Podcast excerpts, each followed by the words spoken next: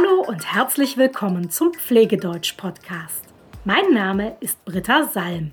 Ich helfe Pflegekräften aus der ganzen Welt, Deutsch zu lernen. Und zwar das Deutsch, das sie für ihre Arbeit brauchen. Heute bringe ich dir wieder ein paar neue Wörter bei. Und zwar zum Thema Bett. Das Bett.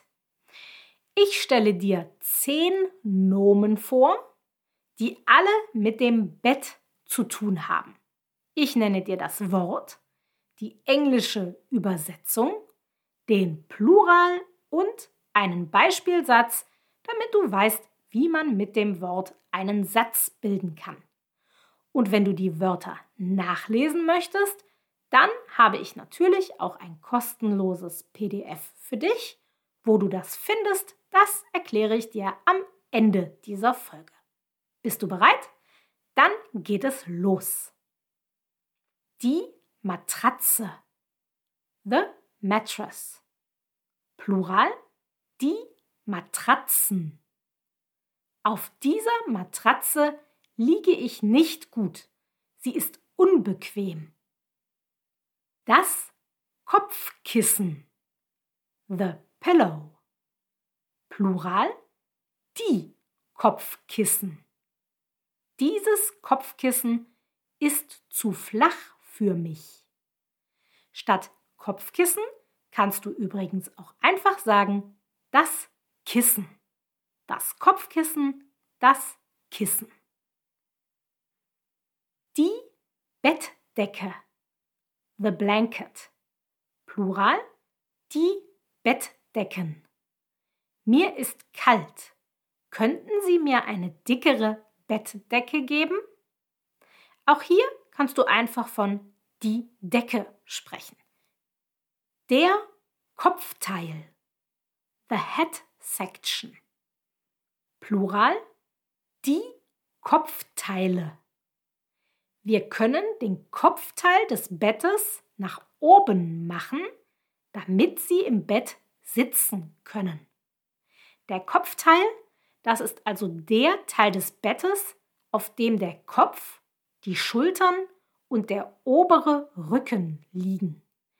Diesen Teil kann man bei vielen Pflegebetten nach oben klappen. Entweder von Hand oder elektrisch. Man kann es auf alle Fälle nach oben machen, damit der Patient sitzen kann im Bett. Der Fußteil. The foot section. Plural die Fußteile. Wir können den Fußteil des Bettes nach unten machen, damit Sie sitzen und die Beine anwinkeln können. Der Fußteil, das ist also der Teil des Bettes, auf dem die Füße und die Unterschenkel liegen. Auch diesen Teil kann man oft in eine andere Position bewegen, damit der Patient im Bett besser sitzen kann. Die Bettfernbedienung. The Bed Remote Control. Plural. Die Bettfernbedienungen. Mit Hilfe der Fernbedienung kann man die Positionen des Kopfteils und des Fußteils verändern. Das Bettlaken. The sheet. Plural die Bettlaken. Bei Menschen mit Harninkontinenz muss das Bettlaken oft gewechselt werden. Statt Bettlaken kannst du übrigens auch einfach sagen das Laken. Und außerdem kannst du auch folgendes Wort dafür benutzen, das Betttuch. Der Plural von das Betttuch ist dann die Betttücher. Das Stecklaken. The bed. Plural die Stecklaken. Stecklaken lassen sich sehr leicht wechseln. Stecklaken werden oft eingesetzt bei Patienten, inkontinent sind.